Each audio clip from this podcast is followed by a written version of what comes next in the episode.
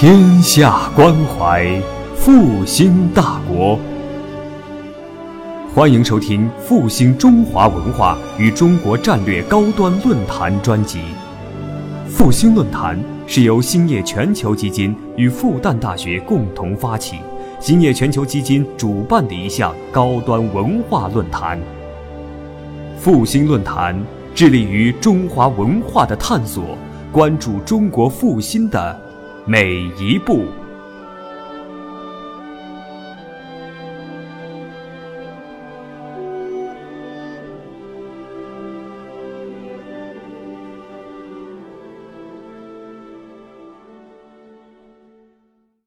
那么今天是那个世界读书日，是吧？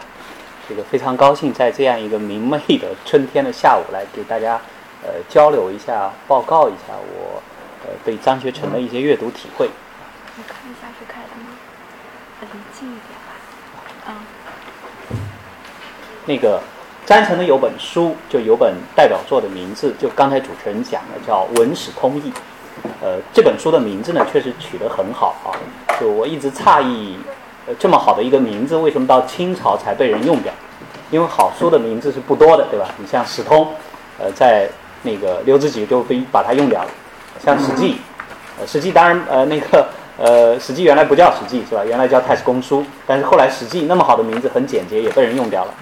呃，文史通义呢，呃，这个因为，呃，呃，这个我我开始问我们主办者啊，这个我们好多听众都是跟了我们这个复兴论坛很久。那么像文史通义这样，呃，文史通，好像一听这个看完这本书，我文史就能打通啊。这个所以，呃，确实张一成的名声，我觉得有多多个多个原因啊。其中一个原因，这个书书名取得非常好，也有关系，就非常吸引人，符合当前我们，呃，就是在这个呃这个快速化阅读时代啊，对吧？大家讲有时候要充电，呃，那充电嘛，当然这个。越充的越快越好，叫快速充电。呃，那么文史通义这个名字似乎能契合这个要求啊。呃，但其实内容其实完全不是的，就没有像他这个名字写的像我们现在流行的一本书读通世界史啊等等啊，就好像一个下午我这个书读完就搞定一个领域了。呃，这个完全不是这样。那么就张先生本人来说呢，名声是非常，确实是非常大的。呃，他呢，呃，也就。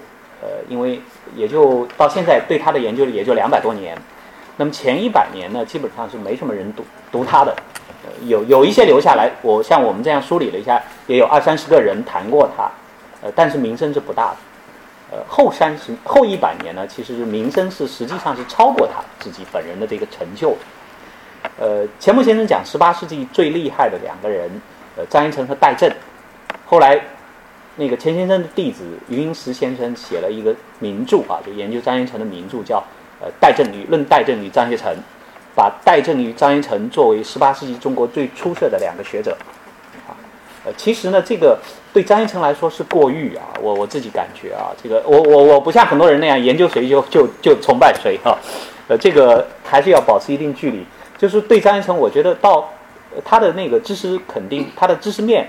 他的这个学问肯定没有戴震好，呃，他的那个才华，就算当时啊，就算清朝那十八世纪，呃，就算他同时，就他的那个有才，肯定没有那个袁枚、袁随园有才，他的文章肯定没有当时桐城派那些人写的好啊。就算学，就算学术文章，呃，那个汪宗也比他写的好啊。这个虽然张一成文章也写的不错，呃，但是呃，他确实到。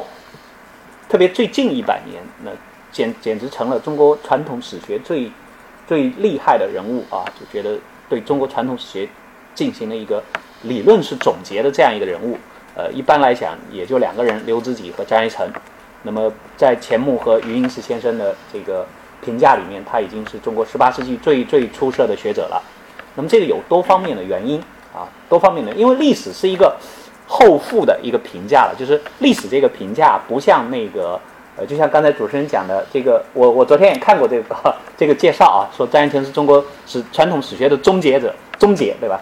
那这个终结这个词其实就是站在我们这个立今天的立场，对过去的这个人的一个评价，历史的历史的评价都涉及到就不同时空的这个交错，就像我们有时候看笑话看那个。呃，有时候现在有些抗战神剧，我我前几次看到有个截图叫“同志们加把劲吧，八年抗战就剩一年了”，对吧？那个八年抗战就剩一年，在就就抗战就当事人来说，他其实是不知道八年抗战还剩一年，对吧？就没有任何人知道抗战是要打八年的，但只有我们今天的人去写这个故事，我才会呃插入这样一句很突兀的话，叫“八年同志们加把劲努力吧，八年抗战就剩一年了”。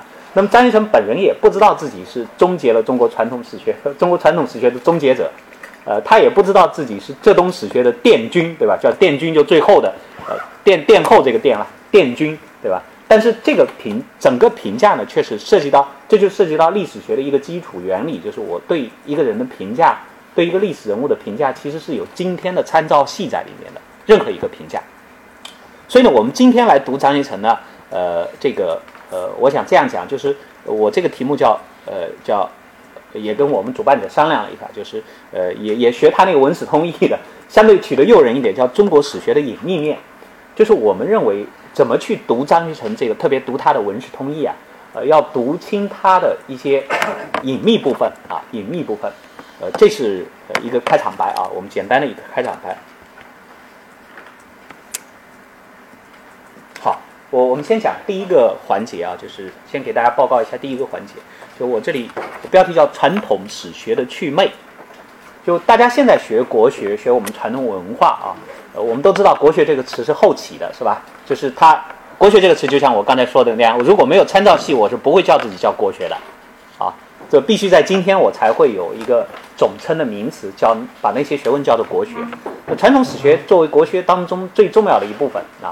呃，梁启超说这个呃传统里面呃这个学科呃古中国古代有的就史学一门啊，那么它其实近代经历了一个转变的过程，这个过程呢，我这里用了一个词，这个词叫就去除魅力啊，去除魅力，呃这个这个词是呃马克思韦伯用的，呃就是其实中国所有现代学问对完成对传统学问的结构性替换，都经历了这样一个去魅的过程。这个过程我待会再展开讲。我们先看梁启超有一个判断啊，梁启超说，他说这个中国凡百学问都带有一种可以意会不可言传的神秘性，呃，最主以为知识扩大之障碍。呃，梁启超这个立场我并不赞同，就是说他认为这个东西不好啊，呃，但是他这个判断是很准确的。确实，中国传统学问就我们现在讲传统文化的种种千门万户啊。呃不管是哲学、文啊、文史哲艺啊、艺术的艺啊，就各种理论都带有一种只可意会不可言传的神秘性。梁启超这里举了两个例子，他说第一个是医学，那中医确实，中医有讲圣传，对吧？中医讲秘传，呃，这些在现代医学里面不存在的，包括中医讲你挑那个徒弟一定要跟你契合的人，这个在现代医学传承系统也不存在的。学医嘛都可以学了，凭什么你要跟我两个人气质相投才能学啊？呃，包括中医会有时候会讲，呃，就是中医有个跟其他文化都一样，对吧？有一个上古的文化，就是越古越好。呃，譬如说扁鹊、昌公那是最好的，张仲景比我们老的就好。呃，翻开古人看看怎么讲。这个现代医学也绝对不是这样的，现代医学肯定是越后了越晚的越好，越晚进的越好。所以其实中医学里面带有一定的神秘性的，呃。然后啊，这个譬如说，呃，这个这个讲他这里讲禅宗，呃，禅宗有一个很重要的理念叫不立文字，大家知道。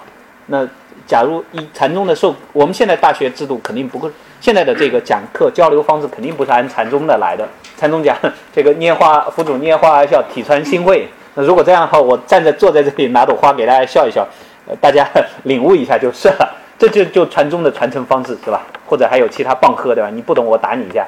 呃，这个现在大学教育，现在的这个，呃，不不仅所有教育机构都不会按照这种方式来传承了。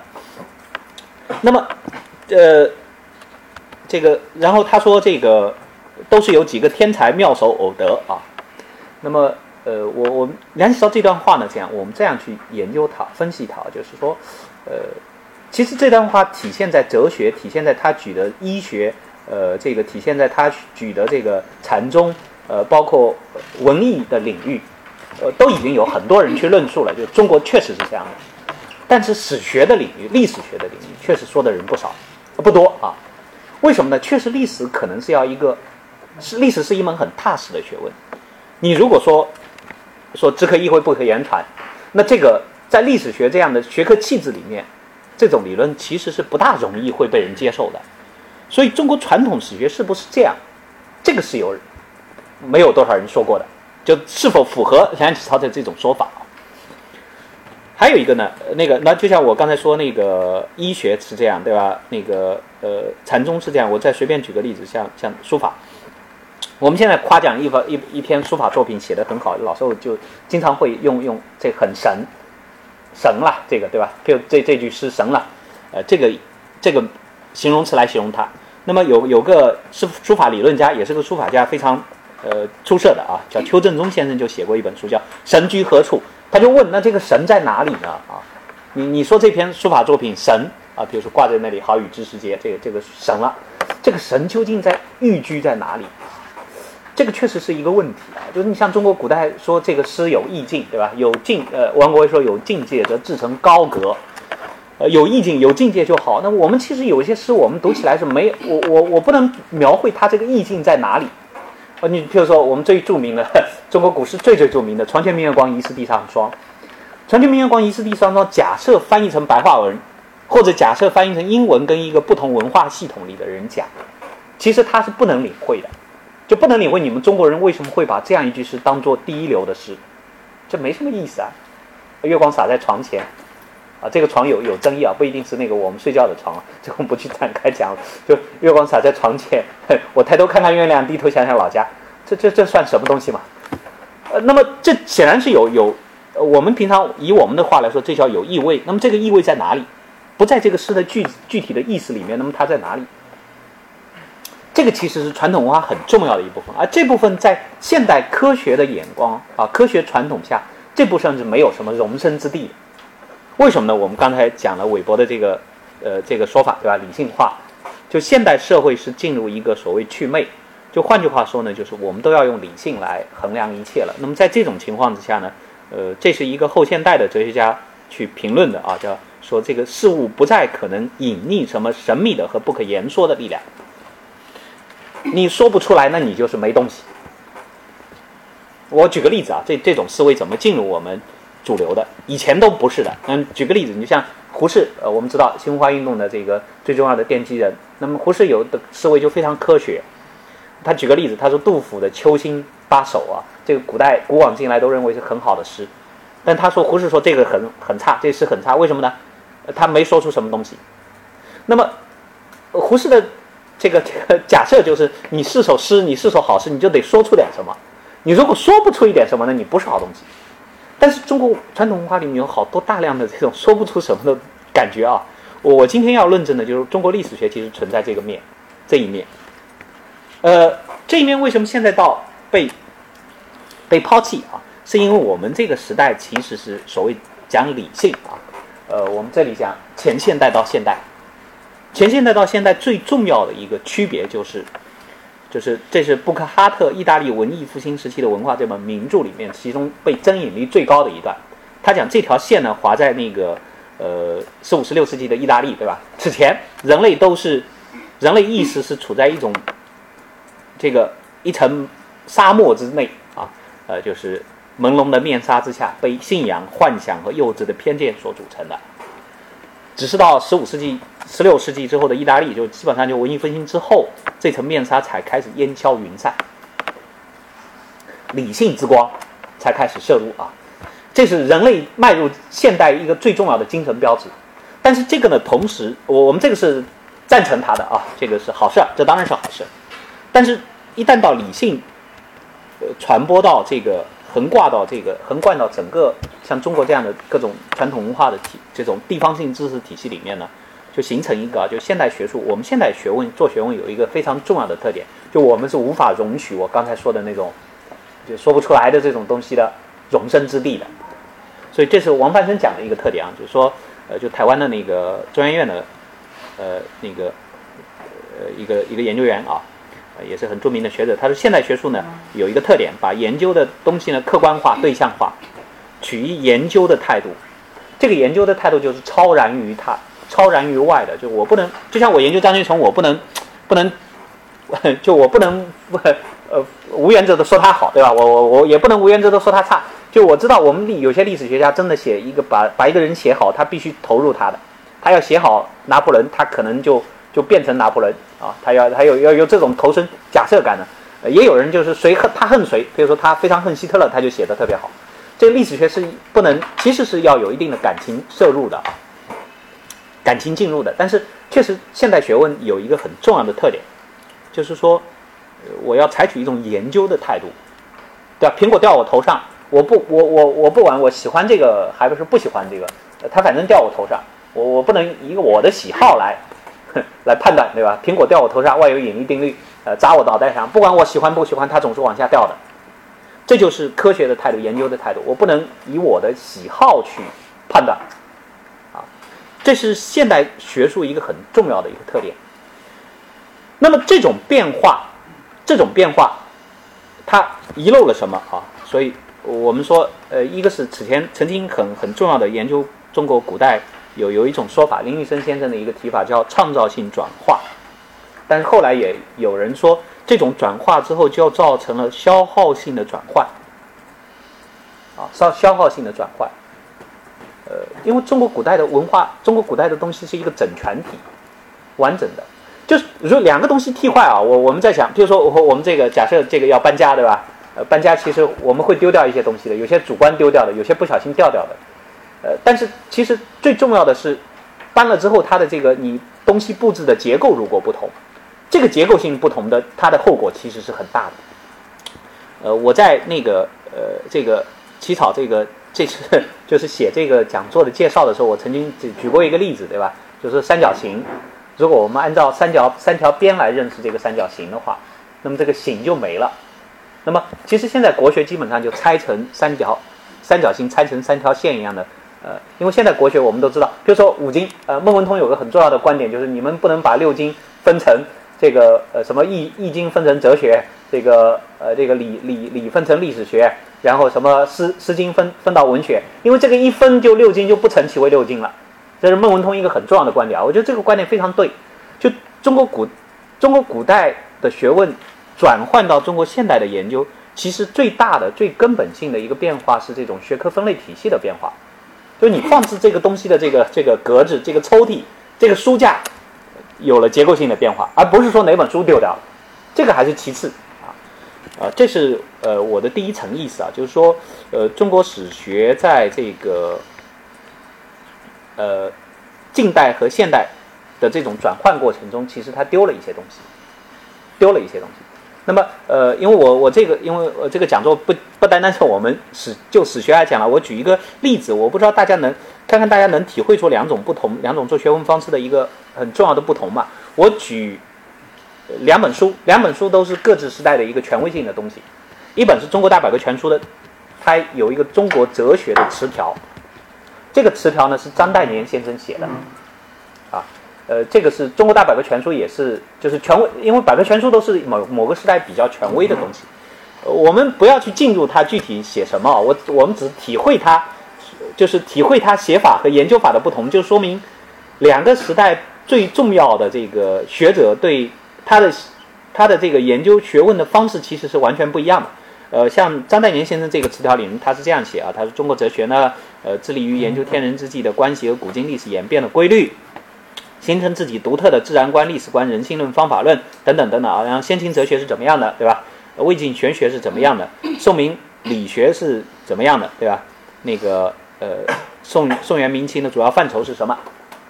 呃，他是这样一个表达法。我我大家不要不需要去读读懂它啊，这个进入它啊。呃，他只是这样一个，我我只是讲他这个语言陈述的方法。这样，我们现在做学问就是这样的啊，这是我们习惯的。但其实古代不是这样的，我我再挑一个《四库全书总目提要》里面经部总序啊，应该是那个纪晓岚写的啊，呃，这个虽然没有署名，对吧？呃，但他是这样写的，就就他也是以一段极其简要的文字叙述了经学在中国呃两千多年的传这个发展历史。这个跟张岱年这个中国哲学，我我不是说经学就是哲学，不是这个意思啊，经学不是哲学。经学和哲学的这个范畴，两个范畴有巨大的差异。我只是说两两个人的表述方式其实是完全不一样的。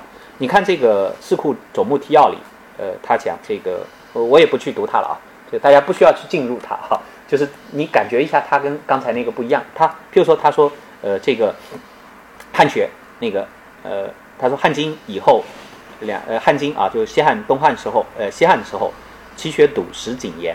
他这主要是讲汉学，我们都知道这个，呃，中国有汉宋之分，对吧？学问，他讲笃实谨严，其必也居，啊，然后到到那个魏晋南北朝，呃，其必也杂，再到宋学兴起，对吧？其必也汉，然后在其宋 那个晚晚那个明明朝 这个新学啊，其必也是，然后再到国初主清朝的呃汉学重新兴起啊，朴学，其必也所。就说他用的这些词啊，这个其实我我们做两个极端比较啊，跟张岱年这个其实是有巨大的不同的。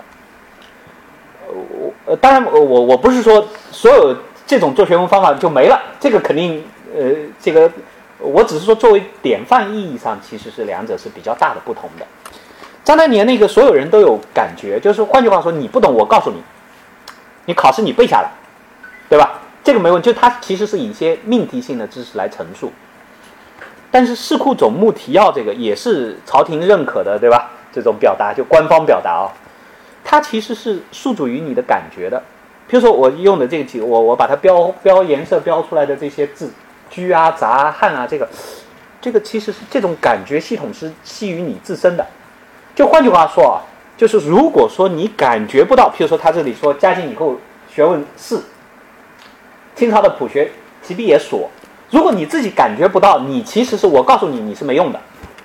这里必须经你一层感觉，就你，而且换句话说，你说你感觉到了，我也没法判断你。其实啊，你假装你知道，哈，我懂了。哦，这个就是这样的，汉汉学就是居啊，汉学就是谨言的。其实我也没法判断你，你是否真的懂。这个跟我们读一首诗的意思其实是一样的那种感觉。就床前明月光，你懂了没有？你说你懂了，那你就懂吧。我说我懂了，我体会到了它的好处，但我你要我告诉你，我其实也很难告诉你。但是张大年的这种就现代学问的这种研究方式，其实我是能判断你懂没懂的。我作为老师啊，而且你不懂，我是可以告诉你的。我作为一个支持性的陈述告诉你之后，你是应该能懂的。譬如说，他说那个呃，先秦哲学主要围绕天人古今等问题展开，这个东西你背下来就是嘛。哦，围绕天人古今等展开，他这里不经过你，他这里说汉学。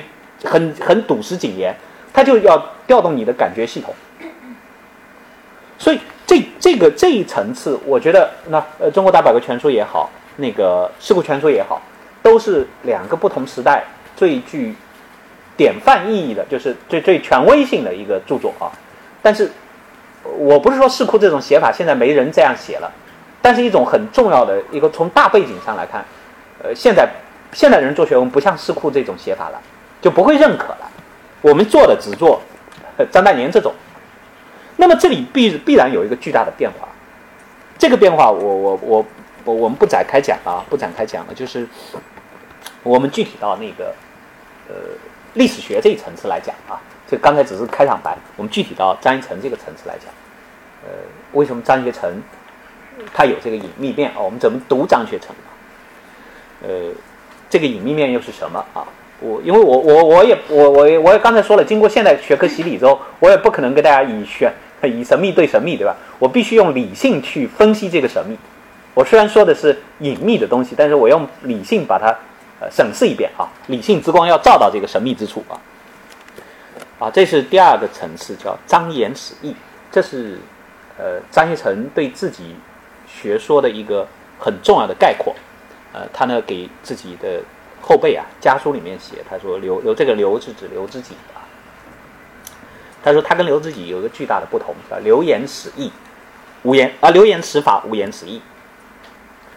这个中国目前史学界通常的解释是下面这个解释：说历史史义是指史学理论或者某种观点，史法是指呃某种史书的外部形式啊。呃，这个解释是很糟糕的，这个解释是就是就是把非常出色的一个。一个一个非常有味道的一个话，解释成毫无意思了，就像把“床前明月光”给你翻译成这个在床前有有有道月光了，这个就没任何意思了。呃，这个解释我们不取它，我们不展开，因为这个我们不是学科内部的讨论，我们只是呃，一个一个，我我我们要恢复大家的这种敏感度。这敏感度，张一成怎么讲啊？张一成怎么讲？张一成说他这个史意呢是来自于春秋之意的啊，然后他讲了一大通啊，讲一大通，他就。呃，这个必有祥人之所略，异人之所同，众人之所亲爱，忽人之所谨，神莫之所不可得而居，一利类之所不可得而宁，而微茫渺而微茫渺乎之际，有以独断一心。这个就叫十一，这个就叫十一，无言十一的十一。这段解释啊，这段解释也是张一成研究当中真引率最高的一段。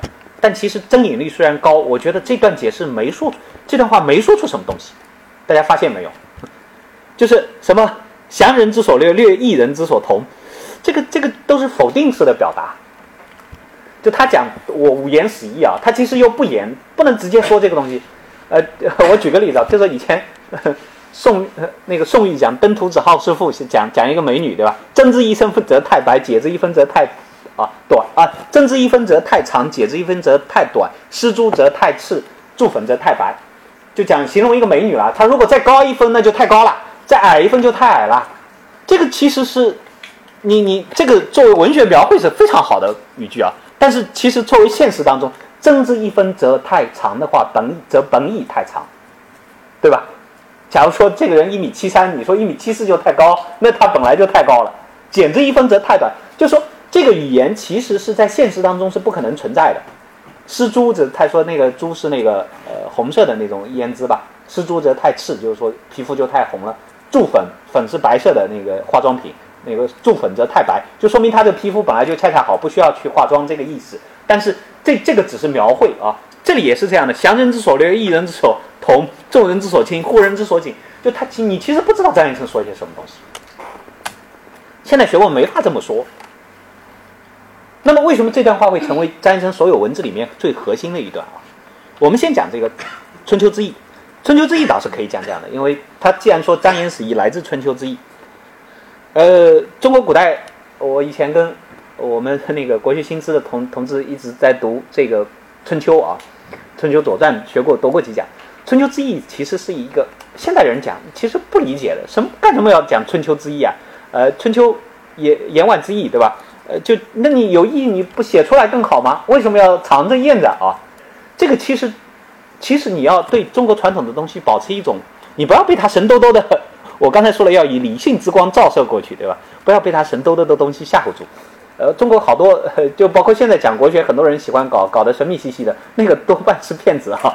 这个不能不能神秘化。呃，或者呃，这个首先他在服装上可能神秘化，穿着你们平常不大穿的，他呃，这个当然穿点唐装，其实也不是唐装，没有唐装这一说，对吧？就是，但这个这个呃，不不不不是歧视汉服啊，这个意思啊，就是这个意思，就是说，呃，所有东西我要理性重新审视一遍，这个才是现代学问告诉我们的，对吧？没未经审查、理性审查的人生是不值得过的，苏格拉底讲的，对吧？那么，但是你像春秋之意，我凭什么要把这个意思？你为什么不直接说出来？有什么好处啊？呃，那《论语》有有有人说他断案遭报，对吧？就就你凭什么有话不直接说啊？你要藏着干嘛？你直接说好了，说出来也也是很简单的意思啊，有什么神秘兮兮的？呃，《春秋之义》中国史学一个非常核心的命题，而且觉得中国史学跟西方，呃，跟现代完全不同，就是我们讲春秋大义，那春秋大义是什么？后来我看了一个，就中国人为什么这么说话啊？春秋为什么这么写？为什么不直接写？直接写了不就好了吗？啊？我后来讲看那个有个法国汉学家叫于连的，他引过，他说你们中国人啊，就老外有一点好，老外对中国人不了解之后，他保持着活原生的、活泼泼的这种好奇心，就不像我们熟视无睹了。他说这个林语堂讲过一个骂人的艺术，他说中国人骂人提倡这种骂人最高境界。他说骂人不能直接骂，骂人要骂的含蓄微妙，你骂他一句，要使他不觉得你是骂。等到想过一遍之后，才觉得哎呦发 发挥不好，对吧？我们吵完架，我们知识分子都老觉得我们发挥发挥不好，就是哎呦，原来他那句话是骂我的，让他由让他由笑着的脸孔由白变红，由红变紫，由紫变灰，这才是骂人的上层。这是林语堂说中国人的啊，这个呃入木三分啊，这个我们就能理解了。我们好像是这样觉得的。然后那个有有本。有本讲中中国国民性的比较早的一本书啊，呃，那个阿瑟·史密斯写的。他说中国人发怒时会相互骂，但是拥有巧妙的骂人语言呢，呃，就是说最好呢是用隐喻的方式，在吵架的时候呢，对方抓不住其真正的含义，因为这样的隐喻像裹着糖衣的苦药，需要对方消化才能体会。呃，这两条这两条信息，我倒觉得理拿来理解春秋之意，倒真还不错。就是我们要解释我们为什么中国这么重要的，呃，原初的史著《春秋》啊，《左传》《春秋》，为什么他讲这个义？春秋之义，春秋有五例，对吧？其中第一例就是叫威而显。其实以现代人的，你说话不好好说，威而显有什么好？威又怎么能显，对吧？威要么就是隐秘之处啊，微妙之处啊，显又很显白，威如何能显？这是一个矛盾。他讲危而险，然后由此体会中国的政治。其实中国政治为什么春秋因为是岂不是是本史书，是本政治书，对吧？那么我我们讲，其实中国传统封建传统政治里面是流行这种猜谜游戏。他讲，呃，譬如说我这里举了一些例子，对吧？鬼谷子讲，要在圣人之道在隐于匿啊。钱钟书曾经总结啊，统治者治治术的一些特点，就是让让下属去猜。啊，这是中国五千多年这个。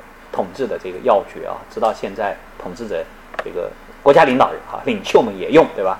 其实有时候我就不明白，哎，这个政治斗争要看站队的，对吧？我本来想站在你这边，你让我猜，我猜错了怎么办？这个有过的呀。毛主席说是国家主席，这个毛主席说不要，毛主席说还是射吧，对吧？那个后来像那他没直说让你去猜嘛，那么呃 这个呃，他本意当然是不射了，但是。那个我们知道，他下面身身边的人都猜错了，然后汪东兴就猜错了。汪东兴一猜错，人家都以为是毛主席授意汪东兴的，然后陈毅他们都跟错了，后来才才发现转过来了，然后汪东兴检讨，对吧？这个你看，直到现在也是让人猜的，这这个天意高难问啊，这个这个是个也不是个笑话啊，政治确实流行类似的猜谜游戏，由此我们倒过来理解中国的这个春秋之意啊。春秋之意不难懂，你把它放到一个相对平时的一个环境里，我们是能懂的。就是由此，你不要去被他那些，就是后来有好多神秘性的话讲春秋之意好好厉害，好厉害你直说嘛，对吧？好厉害这些去去迷惑掉啊。所以呢，就是说，中国史学其实一开始就讲这个说话要在另外一个地方说，就我的原我的意义要在句在言外，对吧？书不尽言，言不尽意。我要有言外之意，这才是说话高妙的地方。中国史学也受此影响，中国文学、诗画都受这个理念的影响。这是一点，就无论什么，这个都受这个影响。史学也受这个影响，特点就在春秋之意这个概念上。但是，所以叫叫推崇这种叫文见于此，文献于此啊，起义在彼。就我意思，我们平常说的指着和尚骂脱驴，就我意我我给你看的这个，我不是我的全部，我要有有其他意思在外面。这样才算高妙，这是一个特点。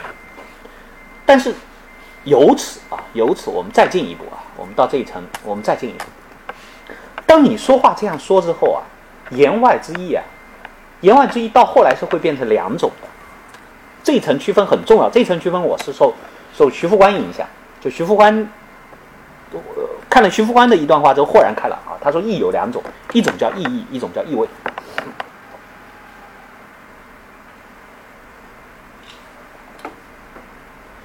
就言外之意有两种情况，就我刚才说的，指着和尚骂脱驴，那个这话不是句好话，对吧？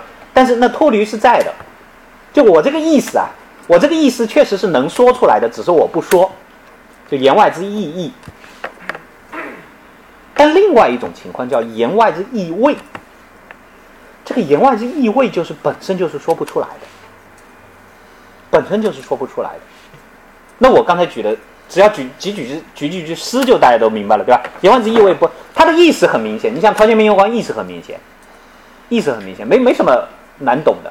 但是它有大量的意味在。嗯，你比如说这这里“好雨知时节，当春乃发生”。呃，“随风潜入夜，润物细无声”。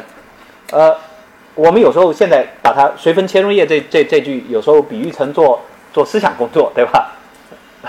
那你一旦把它这样比喻呢，其实把它的这个诗的。言外之意义呀明确下来了。但其实这个诗之所以可以这样不断的延伸，就是它有有很有意味啊。《红楼梦》有一段叫香菱学诗是吧？那个说说那个香菱很有悟性，但是没学过诗对吧？然后给他讲，他他很喜欢那个，我印象当中，当然一般人学诗没没他学那么快啊，不可能有，他他一回里面就解决掉香菱学诗啊，《红楼梦》一回里面就解他他说那个大漠孤烟直，长河落日圆，他觉得这个真好。说陆游那个什么古砚微呃那个什么重帘不卷留香久，古砚微凹巨木都不好。呃，我们看那个大漠孤烟直，长河落日圆，这句话翻译出来是没东西的。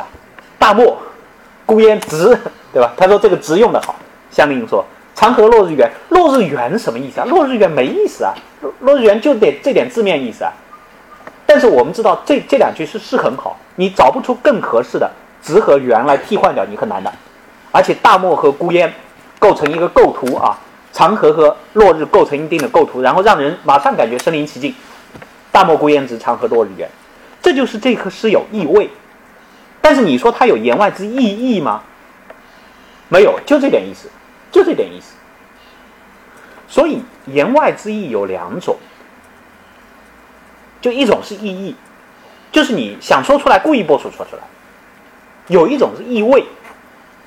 就是，其实就是你本身就是说不出来的，就在你语言文字之外的，你没法表达的，你只能靠你你说长河落日圆，我我我我有所体会，对吧？比如说我我去过沙漠，我看过这个风景，我有所体会，但我能把这个体会来描述给在座各位来共享吗？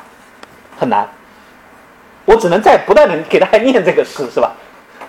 那那由此就就会回到我刚才。刚开始说的梁启超那个中国古代都说不清的东西，但是这个意味怎么样呢？啊，我我我这里不是讲诗啊，因为我们这今天主要是讲张一成，所以我回头来讲，就中国的史学其实有这个层面。中国史学因为开始讲春秋之义，春秋之义又讲文见于此而起意在彼，那这个东西讲多了之后，它必然会带来一个历史学的另外的一个意味。我这里讲，你像义啊，呃，我这里讲你你像。所以张言史义这个意思，绝对不是说张张学成说出了某种历史理论，呃比如说这里叶修山先生啊，刚过世不久的这个哲学家啊，很很那个，呃，他说中国这个意啊很难讲啊。你比如说他说我们燕子看到叶子归来了，所以知道春天即将来临，就像今天这样，你走在意啊，什么叫义？中国人有时候你你像今天那样风和日丽啊。暮春霜叶，江南草长。你走在路上，空气今天那个 PM 二点五也不错，所以你伸出手，感觉到微风吹拂过，拂过你的手间，你这个就有时候你就感觉你这就叫知意，知意啊，这就某种意味。这个知意的感觉，这个感觉就叫拿燕秀山先生来说就叫知意。这个知意你其实是很难表达出来的。那么我再举一些例子，这里我我不逐条举了，这其实是在语言文字当中，在那个文学当中，在诗歌当中，在书法，在画，呃，都讲这个意啊。这个意其实很重要的原因，我我们在讲，譬如说写意画，中国的写意画很有意思啊。这个这个说法，中国写意画绝对不是某写出了某种意，这个不是写出某种意义啊，其实只是说某种意味，这个意就只能讲意味。啊，就它不是某种意思，写意画不能教的。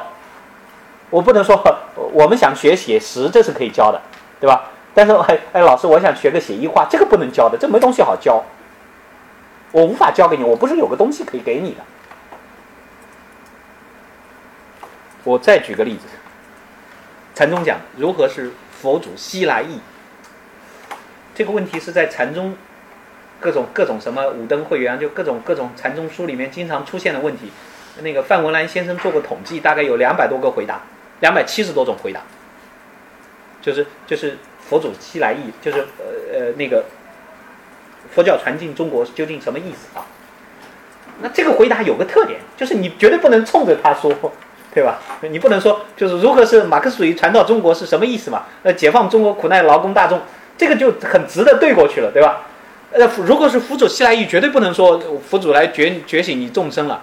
一般都是讲，哎，春来草自青，就春天来了，草草草青了，就这个回答才是标准答案，才是答好好答案，才是能得高分的。就他有两百七十多种答案，他要他就是另起话头随便说，如何是佛祖西来意，绝对不能具体到他是什么意思。所以回头来看这个张一成这个张言死意，你就知道了，啊，你就知道他其实想说的是我在说中国历史学、中国史学当中有这么一个意义，这个意是在语言文字之外的，语言文字之外的，怎么之外呢？我们想看看他讲这个，他讲学问当中最厉害的东西是隐微可读于难以为人言的，啊，乃学问也，啊，这张一成的一句话。呃，这类话很多，我随便讲两，摘了两句啊。比如说，他说有两种老师，这个两种老师的区分非常漂亮啊。他说有一种老师呢可以换，叫可易之师，就一般的老师。但是有一种老师呢，他说叫不可易之师。不可议之师呢，他说这个，他说他能教你一些什么东西呢？他说文章经世，其中甘苦，呃，徐极甘苦啊，极徐甘苦。可以抑郁，不可言传。必从其人而后受，就是你得跟着这个老师才学得到。大家注意到没有？现代教育体制其实是把这种老师给灭了的。中国古代是讲，就是就像我刚才提到的，中医就讲泽，就讲盛传，对吧？就这个徒弟必须跟我契合的。大家看武侠小说，武侠小说绝对不会挑乱挑徒弟的，对吧？必须这个徒弟跟我是同类人。但是现代教育体制讲有教无类，你进这个小学，你进这个中学，这个而且大家就就像我们这样，大家一起授课，四十多个人、五十多个人一堂课，而且，就是说随时可以代课，对吧？今天数学老师生病了，我们请体育老师来上；语文老师生病了，请体育老师。就是他假设就是这个知识，这个老师只是个喇叭，只是个肉喇叭，对吧？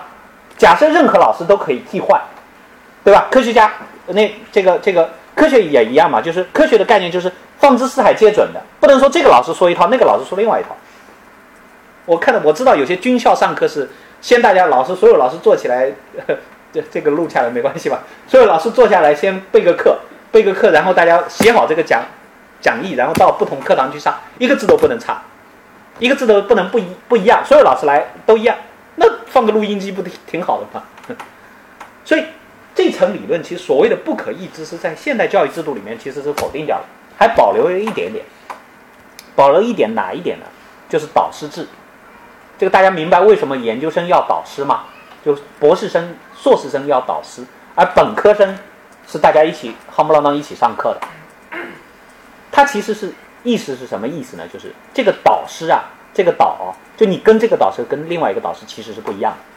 他保留就知识的传承当中。有这样一个层面，就是说你跟这个人跟那个人，他虽然都给你讲数学，都给你讲那个，突然一加哎，你你你会问，在这个老师一加一就不等于二了吗？当然都等于二，但是不一样。不一样的地方就是詹成这里说的，他说分两种老师，一种老师可议，一种老师不可议，这是一个很重要的一个教育学的理念。但我们当然今天还是回到历史学了啊，我们讲他这里的急需甘苦是哪里来的？我讲一个故事，这个故事呢现在用的比较多了，就是。就能很能讲清楚我们这个，我讲一个故事，再讲一个概念啊，就是很能讲清楚我们刚才想描绘的这一层东西的。我们有个可以取一个词去指示它啊，指示他。这个就是庄子里面讲的一个故事。这个故事现在很多人讲，讲的比较多，就是贬呃轮贬卓伦的这个故事啊。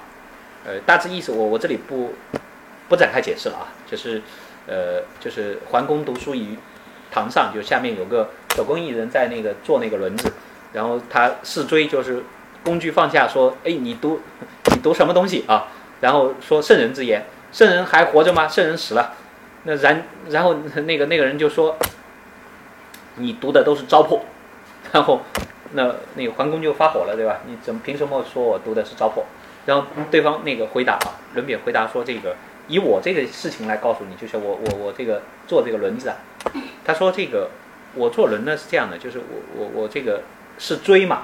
这追着我这个下手轻重啊，我其实是不徐不急，得之手而应于心，口不能言的。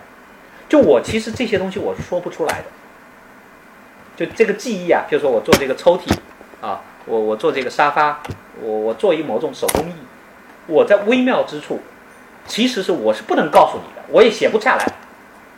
唯一你你要学，你只能长期跟着我，这就是导师制啊。就像张先生说的呢，不可抑制。你就像我们手工艺匠的人，都是要跟跟老师学好多年的。也也许他也他也讲不出来，他也讲不出个道理来，但是你得就是常年跟着他揣摩他，然后才能。也就是说，这个层次的东西是在语言文字之外的。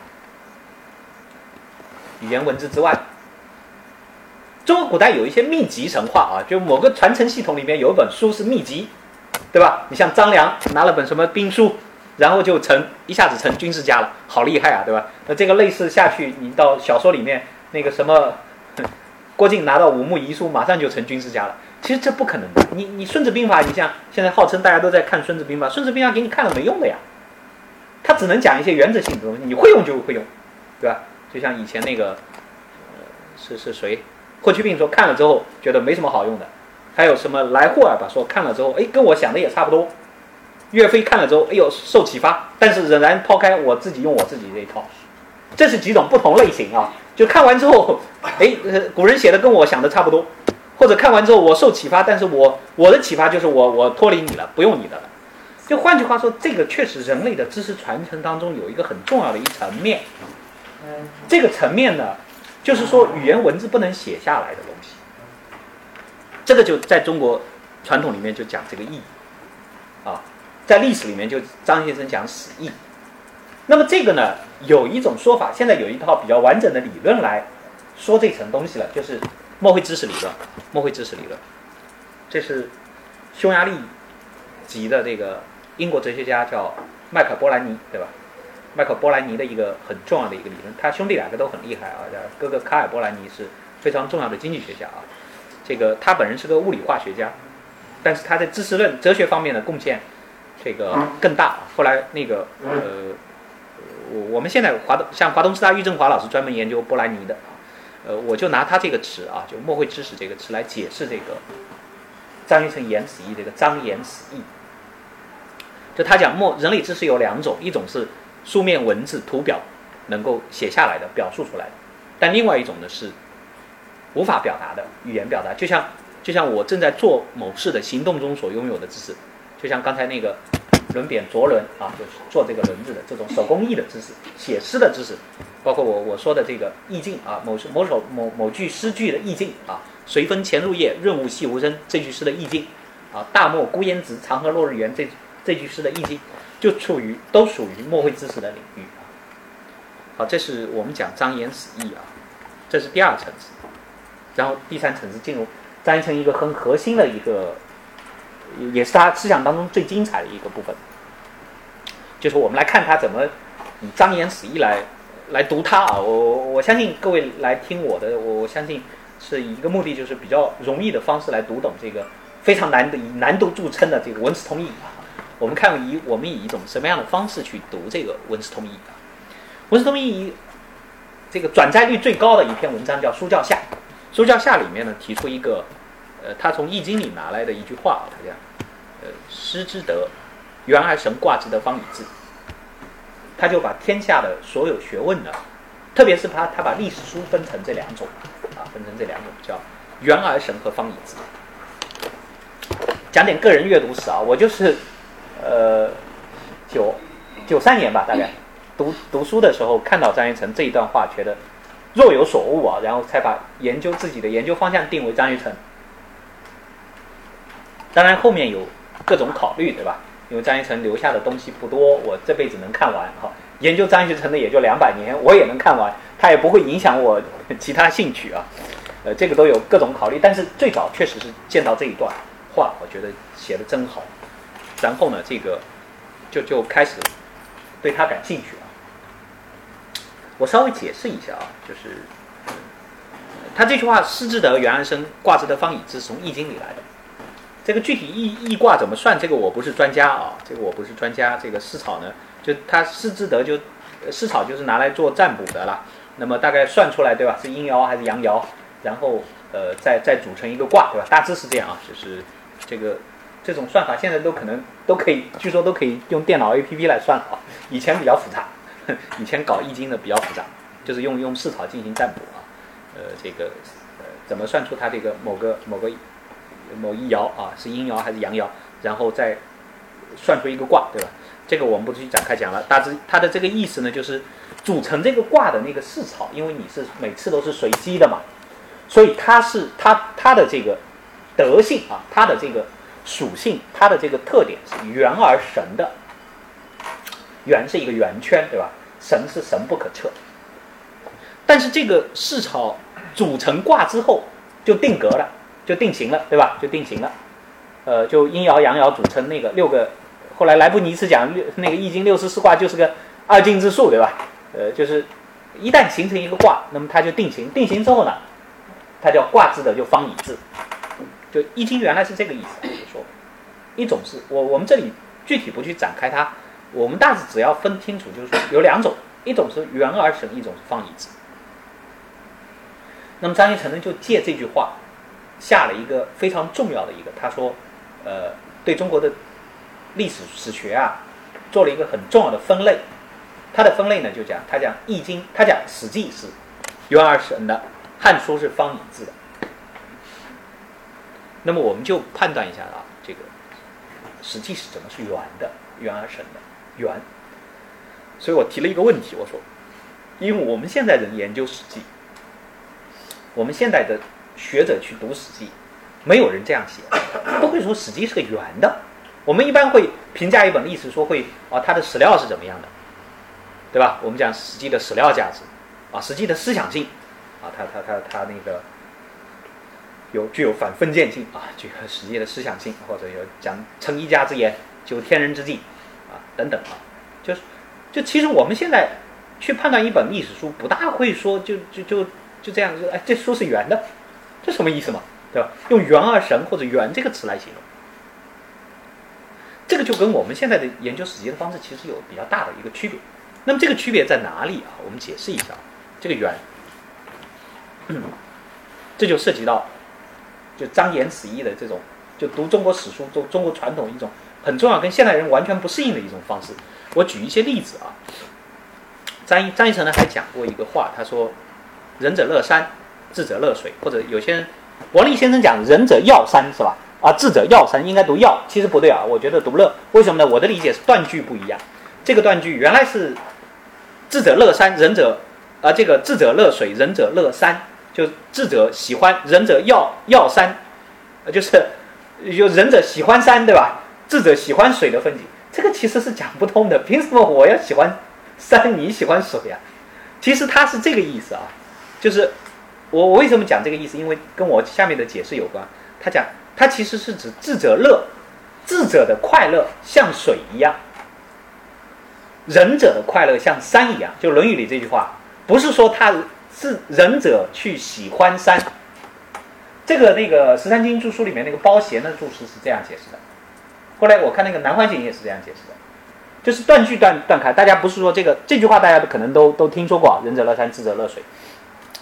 这个我觉得比较好的解释，不是说仁者去喜欢山，这个解释不通的。我不是仁者为什么喜欢山，我仁者也可以喜欢水啊，智者就喜欢水，而是智者的乐，智者的快乐像水一样，仁者的快乐像山一样，啊，像山一样。然后那个张琛就讲啊，这个人之中长不可见，而景物在天地间，与人心必有得其事。这是个什么现象呢？就是。得到我们有一句很有意思的现象，就是分景即心境。这句话是钱钟书总结的，分景即心境，就是客观物啊，就像就像客观物其实是没有没有情绪可言，对吧？呃呃，天地有大美而不言，就是它其实是没意思的，它所有的意思都是你的投射。对吧？你比如说小小朋友写作文都知道，我们今天走在欢快的走在马路上，路边的花还冲我笑，对吧？花怎么会冲你笑呢？这是你的投射，这是你的投射，心理学术语叫投射。但是确实存在这种，就像我这里讲，春山怎么样，夏山怎么样，哎，秋山怎么样，冬山怎么样？好像春夏秋冬，感觉它物体自然物有情绪，包括李白的诗啊，“浮云游子意，落日故人情。”浮云有游子意吗？浮云才不管你游子什么事儿。落日故人情，我们能感觉到就是这诗很好，就是它也它就并列啊，它就一个并列。浮云游子意，落日故人情。他没讲落日是故人情，落日像故人情，这个就啰嗦了，没意思。它就是浮云游子意，落日故人情。由此，我们得解释为什么风景是心境。就是说，仁者要为什么我仁者仁啊？智仁者乐乐山，为什么仁者的？大家看那个弥弥勒佛那个 像山一样的，在在寺庙门口，他的那个笑，为什么他像山一样？智者像水一样？这个是有你需要有一个解释的。这个解释呢，呃，后来有有个理论啊，叫哥斯塔心理学啊，这个现现在的心理学叫哥斯塔心理学里面有一个理论，有一个很有意思的理论叫呃叫做意志同构。呃，下面的解释是钱钟书的啊，呃，下面的解释是钱钟书的这个解释，呃，钱钟书解释文文文章文采写的非常好，大致他的这个理论的意思呢，就是说，客观物蕴含着某种力力量的这个力啊，就像海浪推过沙滩，那么沙滩下就留下了海浪的意思。柳树，中国古代诗古诗里面这个柳这个意境都会呃跟离离别对吧？跟离别经常讲，这个杨柳，昔我往矣，杨柳，呃呃，这个烟雨霏霏的《诗经》里面，这个就柳柳树在在中国古代诗的意境里面是跟你离别的情绪是一样的。那么柳树这个动感，这个力的感觉，跟人的这种离别情绪的这个力的图示是一样的。由此啊，由此会出现这种所谓的意志同构理论，就是说，客观物体的这种蕴含的这个力。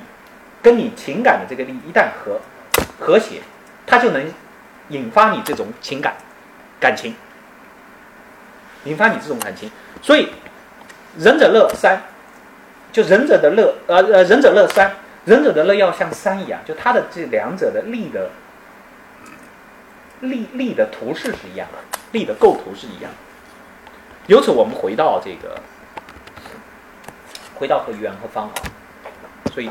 怎么理解张一成讲《史记》是圆的，《汉书》是方的？就是圆生方之时，史汉传达的力感在视觉上的一种结构等同物，就是《史记》就是圆的，因为《史记》给你传达的这种力的感觉，它跟圆形给你传达的力的感觉是一样的。我列了一些。历代名家评《史记》的一些语言啊，《汉书》是怎么样的？这个我不去念了。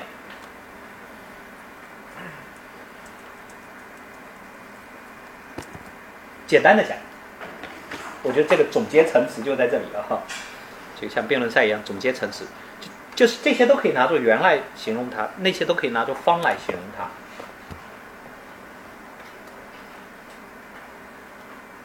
这就是以方圆两个概念，可以把《史记》《汉书》分成两类。由此啊，他捕捕就张一成这个叫张延子仪，他捕捉到了《汉书》和《史记》的义的结构性特征，是令人心想其形状如此。哦，读到《汉书》就想到圆形，啊，读到《汉书》就想到方形，读到《史记》就想到圆形。于是这个就成了张学成。所有史学评论当中最著名的一个论点，也是因为他用这种方式最极致的一点啊。呃，那么这种方式有什么特点啊？这种方式其实是调动人的感觉的啊。这种感觉是现在现代学问当中会被人自会，并不是认被认可的，对吧？我举个例子，我说那个柯兆武先生讲过一句妙语啊，就就跟这个跟跟这个袁成方式差不多的啊。他说那个何先生，呃，何先生讲。罗素是干的幽默，弗洛伊德是湿的机智。这个这个话其实很，你你看过罗素和弗洛伊德，你就会体有体会。但是你你就你你说不出这样的话，有时候觉得什么叫干的和湿的，我无没法传递给你。我有时候举举罗素一个例子，罗素一个幽默，他说那个，呃，他说有些修女洗澡穿衣服洗的，因为为什么他说上帝要看到啊？要 穿衣服。然后罗素就说，我就不能理解这个修女了，这个。首先，他把上帝想的那么坏啊，要偷看你洗澡，这个我们暂且不说。那么他为什么能想象上帝的眼光能穿透这个，穿透那个房子，却穿透不了他那个衣服啊？那你你看他这个反驳，就他他很机智。那么这个反这个这个他有幽默感，但他这个这个我为什么觉得他这个“干”字用的特别好哈？就我就觉得就就这就何先生能肯定呃卢梭的那个西方哲学史呃下卷是他翻译的对吧？就就他是有体会的有些东西啊。那么呃于是说啊，你像我我我体会到像张一成讲的这个原生方字的区别，它实际上所有它是可以推知一切学术的，这是钱穆讲，因为他根据感觉来立论。那么我我我稍微列几个例子啊，为什么其他学问也是？我觉得天下学问就是这样，要么方圆，要么要么方椅子，要么学圆而生。啊，当然还有各种其他分法，对吧？要么那个高明，要么沉潜，要么怎么，要么怎么，要么怎么，反正分两种。那么这两种圆而生、方以字的这个分类是可行的，啊，呃，比如说我这里举这这个我就不展开讲了。他说文章有圆和方，他说那个韩文就多圆，柳韩韩是韩愈啊，柳文就多方啊。这个要你要读韩韩柳读透了，我觉得才会有体会啊。呃，他说这个。呃，邓以哲啊，是那个邓稼先的父亲啊，那个非常重要的美学家啊。这个，这个，他儿子当然学学学理工科去了，对吧？这个邓邓以哲留下东西很少啊，没几篇文章，但是很很漂亮啊。他跟中白花是齐名的，中白花的东西也不多啊。这个他说画中就那个南中为圆，北中为方，方和圆。我再举个例子，这是书法，书法里面这个项目的这个书法雅言是最典型的。就是他把所有的说法解释成方和圆的相互作用，这跟张一成把所有的历史书解释成圆和方的相互作用是一个道理啊。然后我再举一个哈耶克的例子，我觉得这个哈耶克曾经把学者他说天下学者就两种，一种叫思维明白型，一种叫思维，我把它这里翻译成旋律型啊。原来有些文章把它像。邓泽来先生把它翻译成模糊涂型，好像，好像糊涂型好像不太对啊。这个不是说这个人很模糊糊涂啊，他不是说我们平常说你这个人很拎不清的，你这很糊涂这个意思啊。呃，他是说有些学者会著作晦涩难懂，但是创新性很高。这个跟张医生讲的“神以知来，自以常往”是一样的。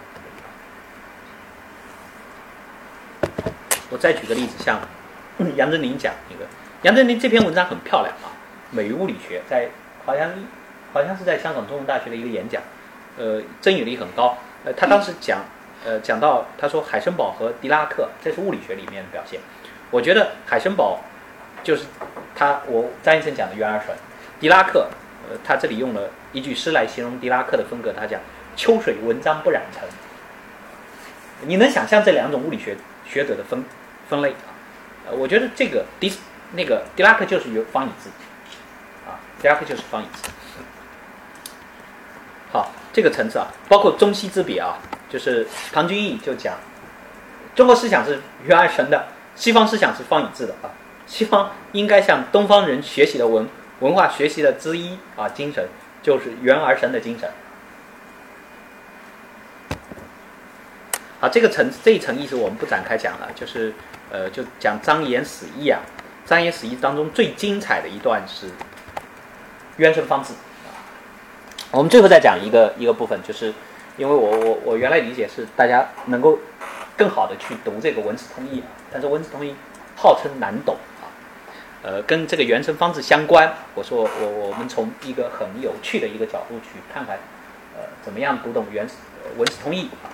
我从最直我我只把结论告诉大家啊，推推论过程不展开讲了。那么我我我理解呢，就是文词通义呢有一个基本的结构，我是用结构主义的方式去把它呃解释掉啊，解释掉。大家待会只要看我的结论，你再去读这个书，就我觉得就比较好懂。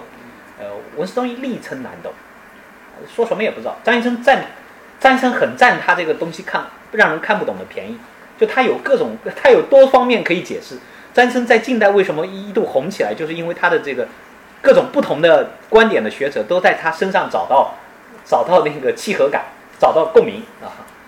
那个我这里讲五经，五经教是文史通义的卷一啊，第一部分。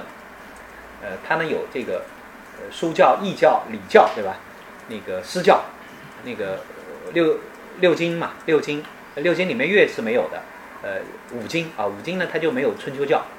那么有有也有各种学者有讨论啊，为什么有没有春秋教？这个我们不管它，它就它的这个第一部分就是五经教，教就是教育你教教义，呃，这个意思啊，就我这个像私教就是呃《诗经》能给人以什么教义啊？教呃如何读懂文史通义呢？我觉得抽取它一个共同的结构是很重要的。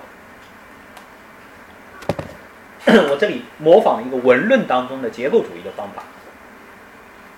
什么叫结构主义呢？单讲结构主义会比较难懂。我举个例子，我说那个像呃，我我有时候跟我我比较好喜欢举的是那个金庸的小说的例子啊。金庸小说很典型，特别适合用结构主义去操作去读啊，因为大家都比较熟嘛。金庸可能读过的人比较多。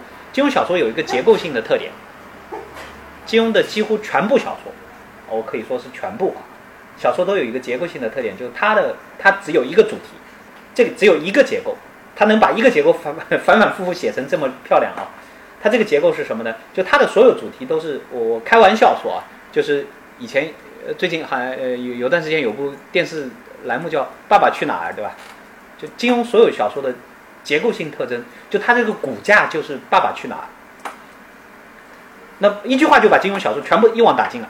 那么我我我这里没时间完全展开讲，我们随便举几本啊，呃，那个飞雪连天射白鹿是吧？笑书神侠倚碧鸳，呃，就金庸小说的那个呃头个字，大家把它组成两副对联嘛。呃，我举举举随便举像飞雪飞呃飞狐外传和那个雪山飞狐，飞狐外传和雪山飞狐是讲胡斐，胡斐的问题是他父亲胡一刀留下来的，胡一刀以及他的整个家族恩怨跟跟这个。呃，胡家跟那个苗人凤苗家，包括四大家族的这个恩怨留下来的，他他，所以他生下来就是孤儿，对吧？金庸小说里面孤儿特别多，所以我开玩笑说爸爸去哪儿了，对吧？就他他就是，你看他他跟那个苗家苗若兰的他的呃，应该他跟苗若兰结婚，那么他他父亲又是苗人凤杀的，对吧？就这种恩怨关系，这是一个，然后再举一本《飞雪连天》《天龙八部》，《天龙八部》是最典型，《天龙八部》三个主角都是爸爸去哪儿的问题。萧峰的问题是，读过的同志可能都马上就知道的。萧峰的问题是他真真正的父亲把他那个养父给杀了，然后他在追寻杀父过仇人过程当中，都不断的发现自己原来父亲是契丹族的，对吧？父亲不是这个民族的，对吧？所以有有一，然后产生一系列的问题，啊，一些误杀什么的，就是搞清楚了也也就解决，然然后他就死了，对吧？呃，那个虚竹的问题是，虚竹也是孤儿，从小就被。被被人抱被人抱走，虚竹的问题是他明白自己爸爸是少林方丈的，同一天爸妈又死了，对吧？然后段誉的问题嘛更搞笑了，对吧？也是爸爸去哪儿的问题，就是他他喜欢一个就是他妹妹，是吧？都是他爸爸带给他的问题。后来发现原来那个段正淳不是他爸爸哦，然后那个那所有问题都解决掉了，对吧？呃，这个我当然是开玩笑啊，就是呃你包括其他的啊，飞雪连天射白鹿，他射雕英雄射雕神雕三部曲里面都是啊，包括像。杨过的问题，呃，张张无忌当然他的问题是义父的问题，就是义父也是类似于父亲的，他父亲就是张翠山，就是因为谢逊死掉的嘛，对吧？包括像那个令狐冲，令狐冲是师傅的问题啊，也是一个父亲的角色啊，呃，不是他的直接的父亲啊，他也是孤儿。所以，就金庸小说的所有问题都是爸爸去哪儿的问题。那么这个问题，我刚才这种分析法啊，就这种分析方法，就是我这里讲的结构主义的方法。就是小说遵循一定的情节，遵循一定的结构。那么张玉成这个结构是什么呢？呃，就我我我主要是刚才举这个例子，主要是解释他这种方法。张玉成这个结构其实就是我刚才讲的，就是圆和神的，呃圆圆而神和方以字的结构，来把五经做了一个区分。他有一段话，他讲：“义之象也，师之心也，变化而不可方物。”这个变化而不可方物，就是我们刚才讲的圆而神。礼之官也，春秋之利也，谨言而不可假借。这个谨言而不可假借，就是我们刚才讲的方以字。于是我把它画了个表，它其实就是这样。五经啊，这里涉及几个经了？礼、诗、易、春秋啊，已经有四四种在这里面了。那么还有一个没在里面的，我把它补充进去。它就是哦，我这个这个字应该在这边，这个因为 PPT 有点变形。礼，礼是严谨的，尚书，尚书是圆而神的，是变化的，诗经诗经》的《诗经》的笔心，对吧？我们知道，心就像我刚才说的，呃，文见于此，起意在笔。诗肯定是变化的，意，意呢？刚才讲诗草，诗是意词，文字写下来的是方以字的。意象，就我们卦象嘛，从卦象这个角度来讲，张先生讲意象通六艺啊，所以是变化。春秋，春秋之力啊，谨言不可假借。春秋之意，就刚才讲的，春秋之意又是变化。所以它其实大家去读它的这个文史通义啊，也比较好读。这个表搞清楚了就搞清楚了。它其实就是这样，然后我就能解释它大量有好多话。我我我我把它，它这些话原来真的好多人都不懂。我我觉得反正至少翻译的也没一个翻译对过啊。我觉得，但是我觉得这个表一搞清楚，就它的大量的在五经教里面，如果你们去看啊，呃，你其实就能搞懂了。我我把它翻译成公式啊，这个是因为它的这个结构特别明显。他讲上书无定法，春秋有成立，那就是什么二比比五 a，对吧？二比比五 a，这个比是指那个那个对对对比的这个意思啊，对比的这个意思。就我我这里用冒号。他说意象通于诗之比心，其实这这些话本来都很难懂。一词通于春秋之力，哎，这其实也很好懂。a 和 a 比嘛，四比一和四 a 比三等于三 a，四比一等于三比，你看上面。我我这里只举了两句啊，就这里这些话都是詹生学说解释史当中，呃，这个搞了半天讲不清楚的东西，但是我觉得用这个公式就能把它解决掉，对吧？在书教上讲，王者之姬息而失王，王者姬息而失王，鉴于春秋之用，周官法废而书亡，鉴于春秋之体。这话原来真的不能不这个真搞不懂，搞不懂之后你把它翻译出来，翻译出来就是 b 等于 b 嘛，a 等于 a 嘛，所以三 b 等于二五 b，然后跟那个一 a 等于五 a 啊。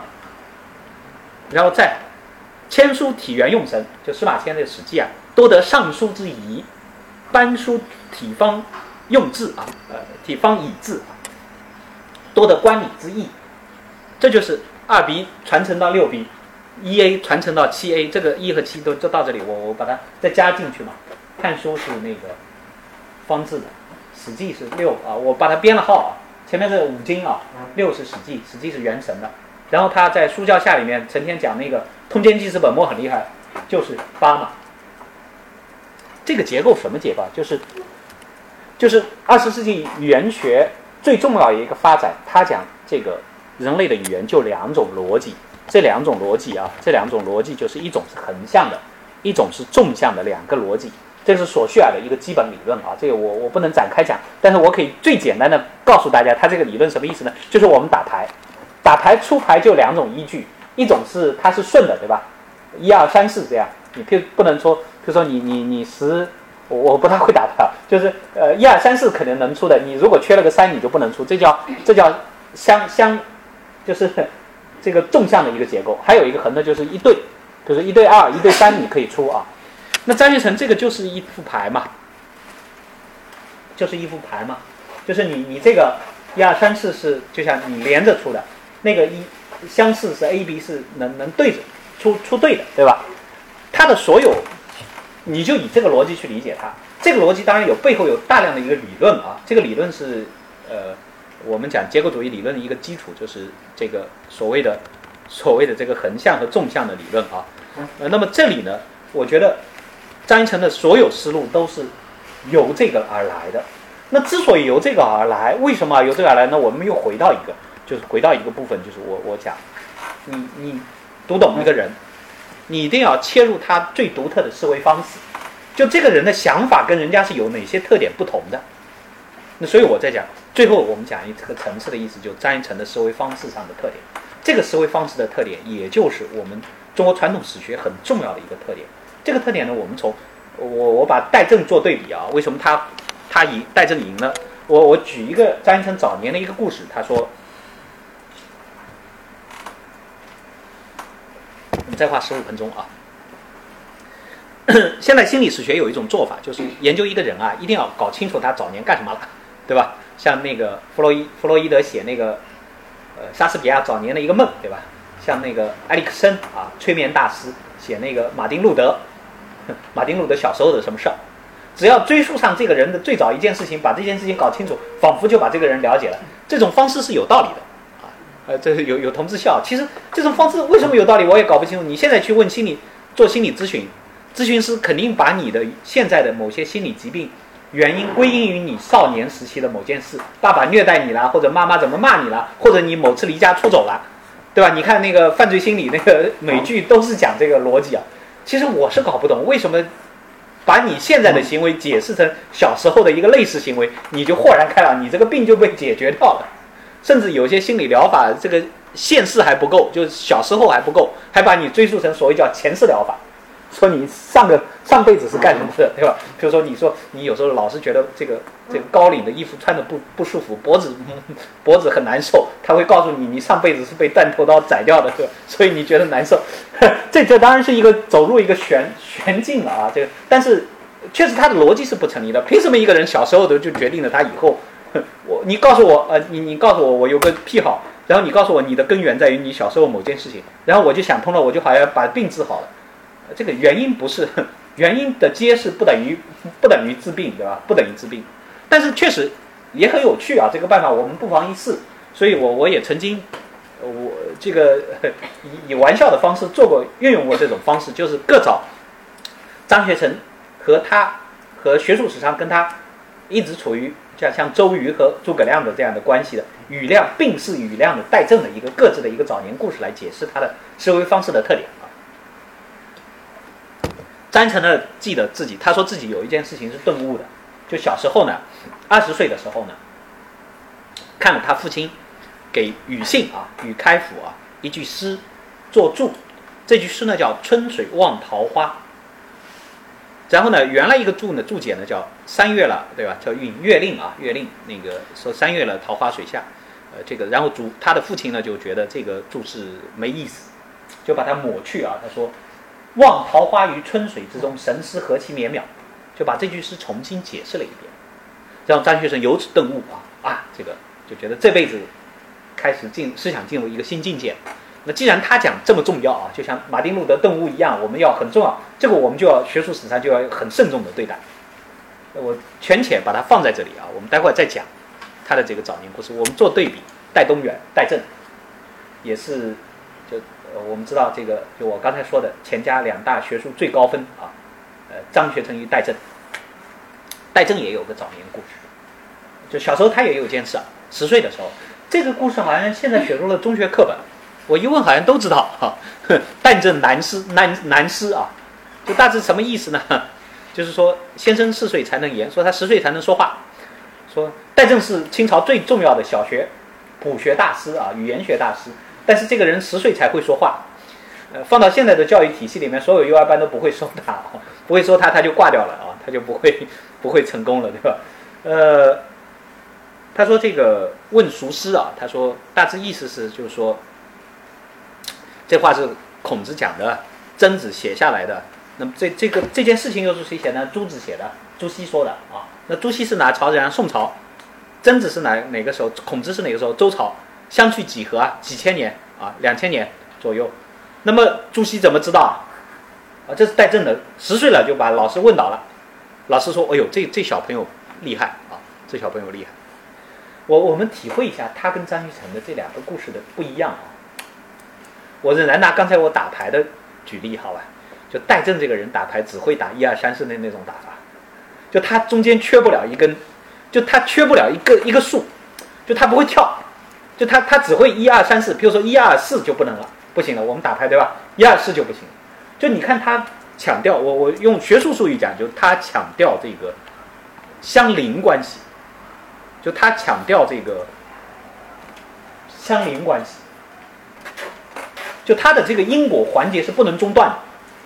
这个其实是现代科学。为什么胡适在整理国故的时候，第一个就找上戴东原？啊，第一个找上张学成，后来觉得张学成不大对劲啊，后来再找上戴东原，然后把戴震给扶起来了，对吧？我们知道这个整理国故运动，中国他认为中国普学最具科学精神，呃，清朝的几个学者非常有科学精神，所谓科学就戴震这种说法了，就是他这个戴震这个很著名的，后来有句口号啊，著名的学术史方法论就清朝钱家汉学一个基础，就戴震的这一句口号。他讲“由字通持，由持通其道”，就是讲一本书啊，呃，为什么普学钱家的汉学是研究这个？他就是你觉得你每个字都得搞清楚，一个字搞清楚了，然后搞搞清楚词，再搞清楚词，再整段搞清楚了，然后你就成功了。他讲由字通词，由词通道，必有见，就以以以训诂明道，就这个意思啊。就这是这句话是，呃，钱家学术最重要的一个奠基的学术史、学术方法论口号。但是我们刚才讲这句话的潜藏的一个意思是什么？自然不能跳跃。我出牌的一二三是连着出，就像那个呃朱熹的隔孔子两千年，他就觉得吃不消了。戴震的这个特点，这个特点不稀奇啊，这是科学方法论的一个基础。早戴震一百二十年，笛卡尔就说了，笛卡尔就说过啊，西那个西方现代哲学的鼻祖啊，科学方法论奠基者之一啊，笛卡尔就说他有四条原则，他说其中一条原则就是我们要把难题啊。分解成一个一个的，就把一个大的题目分解成一个个小的，然后我们一个一个去完成。直到现在，我们比如说我们要干一件事情，对吧？我们其实也是这样，对吧？我们要三步走，比如说要实现 中华民族伟大复兴呢，三步走，对吧？我们要干成，比如说要举办这个讲座，那当然你也要分类，做做事情的人啊，肯定要分成几件，把所有小事情凑起来，我们举办成这个讲座。这个是没错，问题分解法，这是科学思维的一个基础。中国人古代就缺这种思维，所以胡适才在戴东原身上找到这种思维，如获至宝，觉得中国古代有科学思想的萌芽。但是这个东西错在哪里呢？他错就没有张学成那种聪明了。错在哪里？我我举个例子啊，他太强调这个连续性了。古希腊有个悖论叫阿克琉阿阿克琉斯追不上乌龟，阿克琉斯是古希腊第一勇士。我们有些电影里面就那个布拉德皮特演的，对吧？这个演过这个人物，我们中国我我翻译成 中中文就兔子追不上乌龟了。呃，芝诺这个悖论他讲怎么叫兔子？为什么兔子追不上乌龟？他是这样论证的：呃，假设乌龟先跑，乌龟呃兔子在 B 点，乌龟在 A 点，对吧？乌龟跑到 A 点了，然后兔子开始追，那么 A 点和 B 点。中间肯定有个终点，假设 C 点，对吧？就说到这里，兔子要追上乌龟，肯定要先到 C 点，对不对？就 A、B 点的一个终点嘛，先到 C 点。那么，它当兔子跑到 C 点的时候，乌龟就往前跑了一点了呀，乌龟又不会不动，就跑到 D 点。那么 D 点跟 C 点之间又有一个终点 E 点。那么兔子跑到追的要追上乌龟，它得跑到先跑到 E 点。那这个时候 E 点，当兔子跑到 E 点的时候，乌龟又跑到又往前跑了一点了呀，跑到 F 点，于此不断类推，永远追不上乌龟。这个道理对吧？大家明白明白他这个推论的逻辑了吧？就是 就是，呃，我不知道如果有附图，我这里应该保附插图哈，就很清楚了。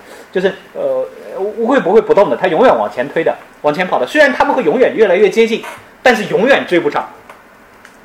但是我们知道，这个跟跟我们现实生活经验是违背的，对吧？戴东原这个思维方式，就刚才所讲的科学的思维方式，就犯了这个毛病。就他太要这个连续性了，他太要连续性了。就是 上帝造这个鸡蛋，不是先造半个，再造半个，呃，然后拼成一个鸡蛋，他就一造就造一个，一造就造整个。所以张一成抓住的是什么呢？就戴东原这个由字通词，由由一个字搞清楚。张张一成反驳他就是，那你不要读书了，我每个字都要搞清楚，对吧？张一成有一句反驳，我每个字都要搞清楚，我我书都不要读了。所以大家读书觉得要有时候观其大略，就这个意思啊，就，你你你诗经你要每个字都搞清楚，那那你真读不下去。你要上书啊，上书你要每个字都搞清楚，那真读不下去，没必要，没必要。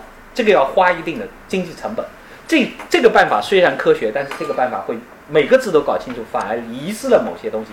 这个东西就张学成强调的另外一个方面，他就讲，我我们分析一下他的那个使他顿悟的这句诗，这句诗就是我刚才说的出牌不是像戴震那种出法一二三四的出，它是一对一对的出，它哪里成对呢？就春水望桃花，春水和桃花是成对。下一句叫“春舟极度方方度啊，方度是那个屈原屈原讲过的一种植物吧，啊，那个我们只讲那个春水望桃花，这句诗为什么好？就是我们知道像像现在春天，单一首诗写桃花肯定写不好，桃花必须有水，然后春水望桃花有春天的水有桃花，然后究竟是桃花倒映在春水里面，然后你看到了呢，还是？春水作为一个拟人的东西，可以他通过自己的倒影看着桃花呢，这都无所谓，这都无所谓，就他都可以解释，没关系的。他只是讲春水望桃花，把两个词的相似，因为春春水和桃花是构成我刚才说的一副牌的，它是相似的。只要把这两个相似性的东西并列在一起就可以了。这样的诗很多啊，对吧？我们最典型的就是。枯藤老树昏鸦，小桥流水人家，古道西风瘦嘛，对吧？断肠这个夕夕阳西下，断肠人在天涯。除了夕阳西下，断肠人在天涯，前面几个全部构成这样的对称，就是一副牌，全是对。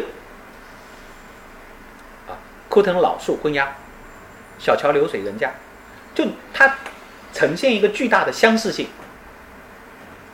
所以就应了雅各布生这个诗的定义啊。这个有点难懂，但是我觉得这个倒真是，呃，很很厉害啊！就是他说什么是诗啊？他说就是把选择轴的对等原则投射到组合轴上。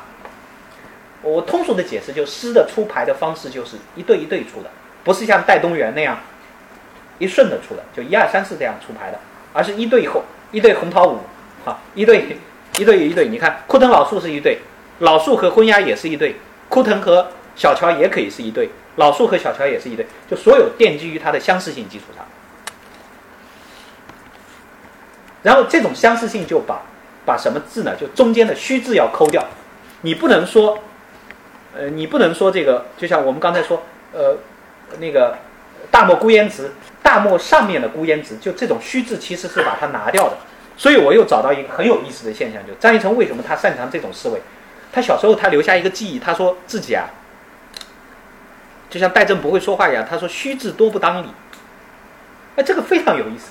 就是说我当我判定这个人的思维方式只会出对牌的时候，你会发现他确实是为什么会出对牌？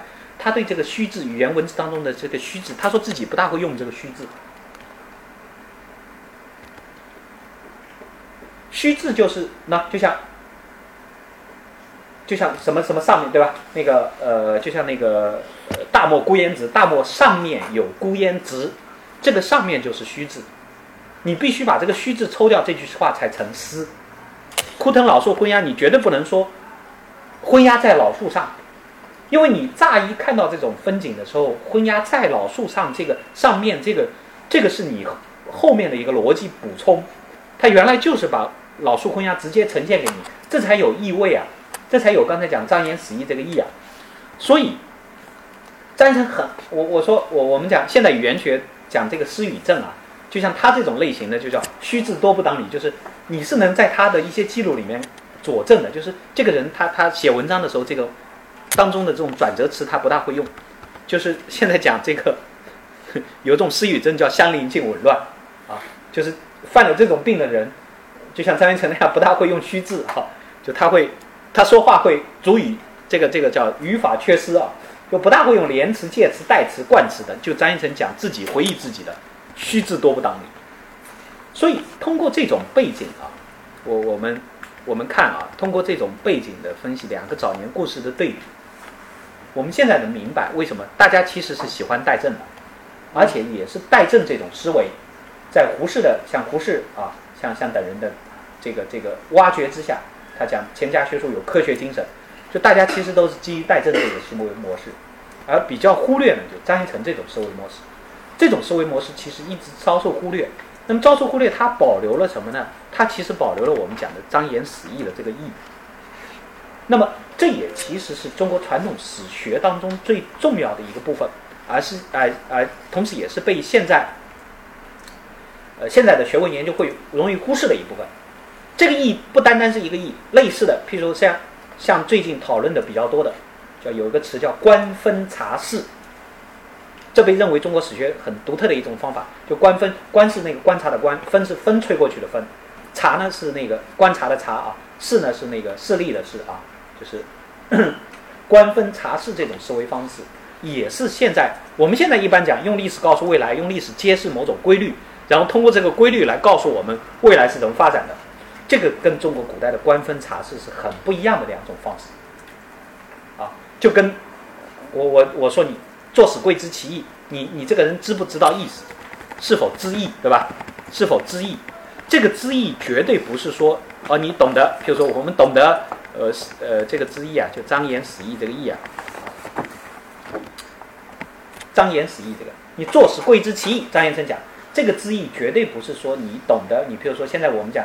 懂得某种历史规律，啊，懂得社会发展的五个阶段论，然后告诉你未来怎么样，这个绝对不是这个意思。它的知意代表了一种另外一种，我刚我这个标题就讲隐秘面啊，就是代表了另外一种在语言文字之外的，呃，这样一种呃味道，呃，我讲成意味的这种思维方式。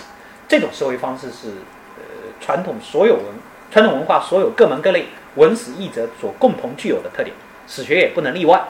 呃，集中体现在张一成身上，懂了这一点，懂了他的这种独特的思维方式，懂了我刚才所说的那种结构主义的一种这个构图啊，那么你读张一成，我觉得就比较容易能读到；读文史通义就比较容易能读到。